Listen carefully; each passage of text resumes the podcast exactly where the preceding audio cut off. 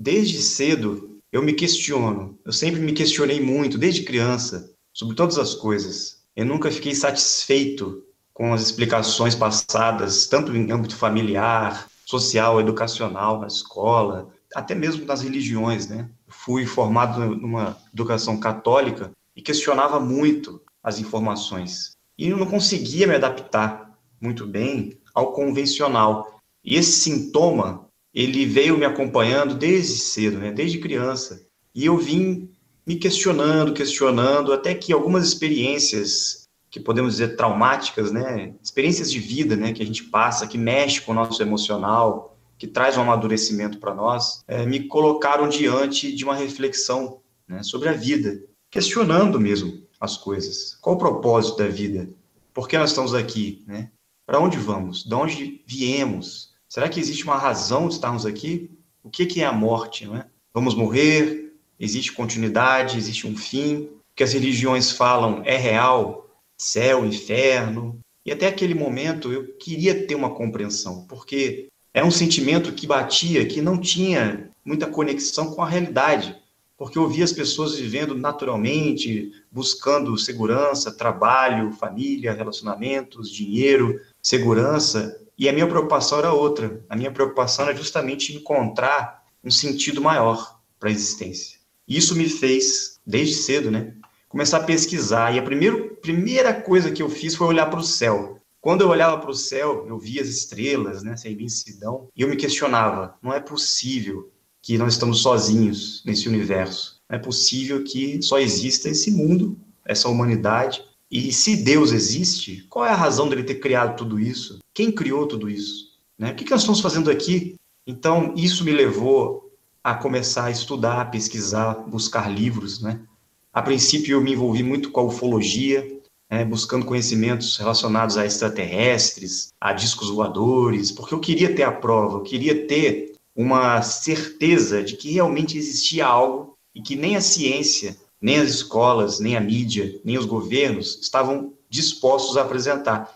E se não estavam dispostos a apresentar, qual era a razão de ocultar a verdade? Qual é a razão de esconder o conhecimento? Por que, que nós estamos sendo enganados diante de uma realidade que pode vir a existir? E não tive nenhuma experiência na época, não tive nenhuma prova da existência de nada. Porém, logo depois do meu primeiro relacionamento amoroso, aquele primeira crise que nós temos, né, do amor, eu parei tudo que eu estava fazendo. Eu lembro que eu tinha 17 anos. Olhei para o céu e perguntei: se existe uma razão, se existe uma resposta, um propósito para isso tudo, eu quero receber essas respostas, eu quero encontrar essas respostas. E nisso veio uma sede de conhecimento tão grande que eu entrei na primeira livraria que eu vi na minha frente, saí comprando todos os livros que existiam na área de espiritualidade, religiões, esoterismo, filosofia, e devorei. Passei três anos devorando livros, estudando, e isso me levou a uma vida meio reclusa até. Eu acho que nessa fase inicial foi muito importante, porque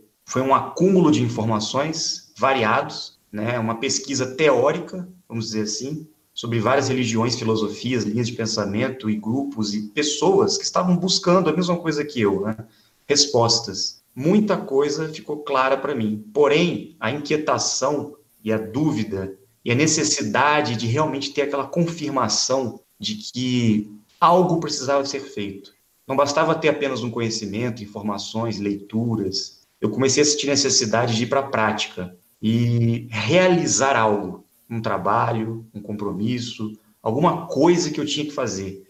E eu não ficava em paz, eu sentia que eu tinha que fazer alguma coisa, que eu tinha que ajudar as pessoas, que eu tinha que fazer algo pelo mundo. E não sabia o que, que era. Então, eu comecei a me envolver bastante com a espiritualidade, comecei a estudar muito o kardecismo, o espiritismo, né? E depois adentrei para os estudos da teosofia, de Helena Blavatsky, a Sociedade Teosófica. Cheguei a me filiar, inclusive, à Sociedade Teosófica, me tornei membro e passei os dois, três anos estudando muito essa parte esotérica, principalmente a teosofia e a Rosa Cruz. E na época, eu lembro que eu fiquei muito muito satisfeito, assim, porque as explicações dessas correntes filosóficas, espiritualistas, me convenciam muito, traziam muita coerência para mim em muitas coisas, e eu acabava transmitindo isso para as pessoas. Eu comecei a sentir necessidade de propagar as informações que eu estava descobrindo.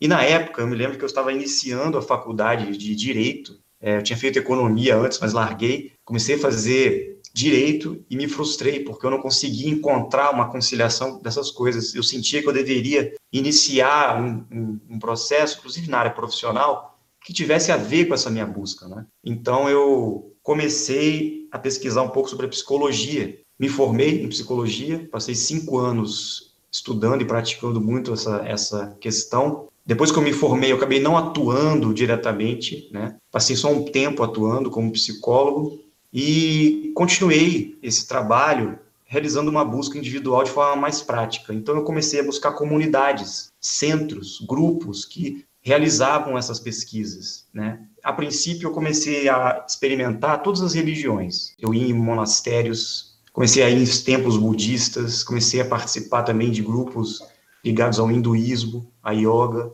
e comecei a estudar e querer entender como eram essas práticas. Todas elas mostravam um caminho que sintetizavam o que? A busca da união com o Supremo, ou o retorno para uma morada superior. Ou seja, qual é o nosso destino? Né? Então, passando por essas religiões, esses grupos, eu não conseguia me adaptar, não conseguia me filiar a nada, nem me, me sentir parte daquilo. Mas como pesquisador, investigador do conhecimento, eu passava, quando aquilo fazia sentido para mim até um certo ponto, eu deixava e trazia o que era útil para mim e carregava na minha bagagem, não é? Que não adianta a gente ler milhões de livros, até frequentar grupos, realizar práticas e rituais e várias questões se você não se trabalhar, se você não se conhecer. E o autoconhecimento vai vir na experiência de vida, não adianta. E nos pilares da vida: família, relações amorosas, vida profissional, saúde. Então, essas experiências chamadas de provas, né, ou testes da vida, são as provações que passamos para poder nos aperfeiçoar. Este sim é o grande trabalho de conhecimento, que eu falo autoconhecimento. Né? Porque tudo que está nos livros, todas as respostas sobre a existência, com certeza foram escritos ou transmitidos por pessoas que passaram também por essas crises. Né? Então eu comecei a descobrir uma certa hipocrisia né, dentro de mim, porque tanta pesquisa, tanto estudo, tanto livro, tanta prática, tanta caminhada, na verdade, faltava o essencial, que era eu parar um pouco e olhar para mim mesmo, né? E compreender minhas emoções, compreender o meu próprio ser, lidar com as minhas questões. E isso é o grande desafio até hoje, né? Que todos nós estamos buscando. Paralelamente a isso, eu nunca deixei de realizar um trabalho, mesmo na minha imperfeição, mesmo na minha consciência de que eu tinha que sempre melhorar, né? Eu sempre busquei servir de alguma forma, realizar alguma coisa em prol do próximo, em prol das pessoas. E comecei a realizar alguns retiros, né? Sozinho. Comecei a buscar alguns lugares para passar um tempo comigo, né? Eu ia para alguns pontos aqui no Brasil, locais, locais isolados, nas montanhas, e ficava um bom tempo afastado. E esses retiros fizeram muito bem, porque eu pude confrontar coisas dentro de mim, né? Pude rever minhas relações, meu, propósito de vida e comecei a equilibrar um pouco mais a busca do conhecimento com a vida prática aqui na terceira dimensão, que é o mais difícil. Né? Então, houve um amadurecimento. E a partir desse momento, eu comecei a esquecer um pouco de mim mesmo, né? E comecei a ajudar as pessoas, comecei a realizar encontros, Existe um, um, um ponto interessante que muitas pessoas passam também nessa caminhada, nessa busca, e muita gente pode até se identificar com o que eu vou falar agora, que é aquele sentimento de renunciar à vida material. Muitas pessoas chegam num ponto, eu cheguei nesse ponto, né? Eu passei por isso. Parece que diante de todo o conhecimento que nós temos, nós não conseguimos nos encaixar nas relações da vida, nos papéis da vida comum. Então nós sentimos um impulso de querer abandonar tudo de querer largar tudo, de virar monge, de viver a vida entregue para outros propósitos superiores, né? E, na verdade, isso é uma forma de desequilíbrio também, porque o entendimento do nosso papel no mundo é justamente ser uma pessoa consciente estando no mundo. Não é necessário abandonar o mundo, né? Em alguns momentos é importante, sim, a gente dar uma pausa, abandonar um pouco os nossos afazeres, realizar alguns momentos de retiro, mas o verdadeiro trabalho, nossa verdadeira missão está aqui no mundo, entre as pessoas, na sociedade. mas eu sinto que, por ter passado por isso, eu acho que é importante buscar também o equilíbrio. Né? Por um bom tempo eu busquei essa fuga da realidade. Talvez para negar até mesmo as minhas questões pessoais, né? no mundo que eu não conseguia me adaptar. Era mais fácil estar longe, afastado, retirado. Existe um lado bom disso, mas o verdadeiro treinamento ele acontece aqui, no mundo, diante das maiores dificuldades que nós temos, diante da própria vida material, diante de tudo isso, é conseguir integrar a nossa natureza divina com a nossa, natureza humana. Então, foi nesse momento de ruptura que eu tive. Eu me lembro que eu quase virei monge, passei um tempo, inclusive, no monastério, em treinamento, e abandonei, saí de lá e voltei. E quando eu voltei, foi o momento que eu encontrei, pela primeira vez, um grupo um grupo de pesquisas, um grupo de estudiosos, de pessoas que se encontravam para realizar alguns trabalhos, né, que apresentava justamente essa proposta de integração, de equilíbrio entre os dois lados, e que estudavam também a parte científica, a parte material, a parte concreta da vida, que pela primeira vez trazia uma proposta de sermos através da nossa missão, do nosso entendimento espiritual, mental, divino, aqui na matéria, representantes desse trabalho e agirmos é, numa sincronicidade com todas essas coisas, sem separar a vida humana da vida espiritual, sem separar as duas coisas. E foi nesse grupo que eu encontrei algumas respostas e também tive muitas experiências que vieram a confirmar para mim tudo aquilo que eu vinha buscando nesses anos todos. Foram quase 20 anos de busca e pesquisa. E quando eu encontrei este grupo, que é chamado Dáquila Pesquisas, muita coisa ficou clara para mim.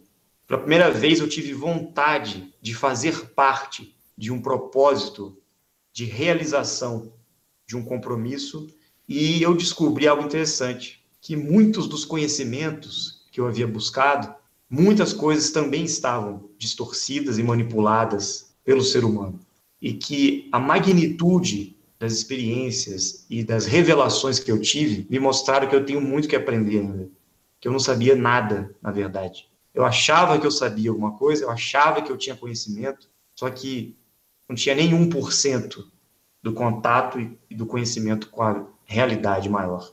E não tem fim. Mas o que, que o Dáquila traz de diferente? Né?